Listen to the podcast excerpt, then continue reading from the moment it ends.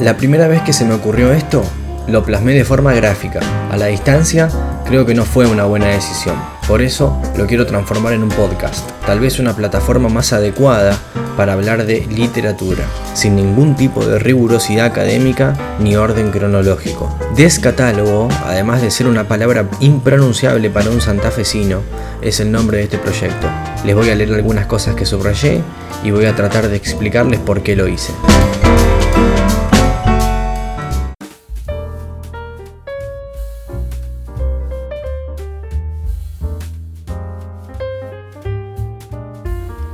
Me quedé pensando en algunas cosas después de hojear banquete en el episodio anterior.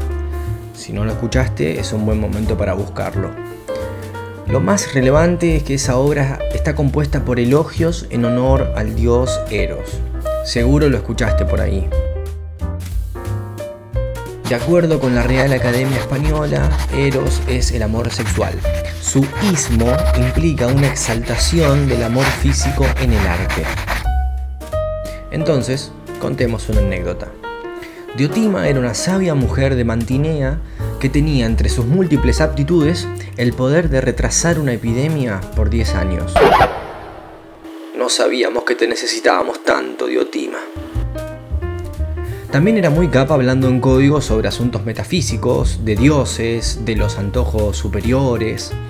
Diotima echa luz sobre la cuestión del Eros ante las dudas que le plantea el bueno de Sócrates. La mujer le explica que Eros fue concebido el mismo día que nació Afrodita, que es muy bella, por lo tanto Eros es el amante de todo lo bello. La cuestión es que Eros es hijo de pobreza y recurso, que parecen dos apodos de futbolistas del ascenso. Entonces este dios es sucio, vive en la indigencia, pero también es muy inteligente e ingenioso, es un hechicero de la palabra y es muy lindo, de modo que Eros ni está del todo mal económicamente, ni es rico, y está a medio camino entre la ignorancia y la sabiduría. Hasta acá, uno más de los nuestros.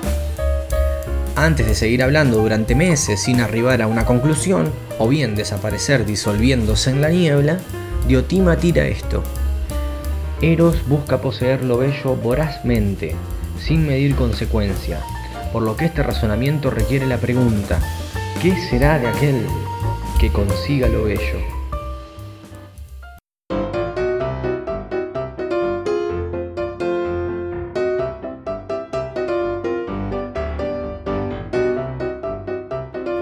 Es importante en este punto darle un poco de contexto a esta miniserie griega.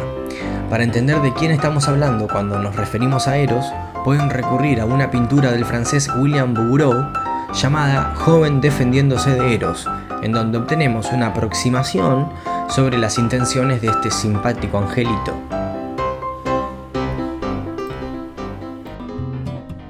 Si querés, puedes suscribirte a mi boletín desde el link que está en la descripción de este podcast. Eventualmente quiero crear una comunidad que pueda darme de comer cuando me quede sin ideas. Bueno, ya fue suficiente. Esto fue todo por hoy. Espero que hayas pensado un ratito conmigo. Nos escuchamos en la próxima.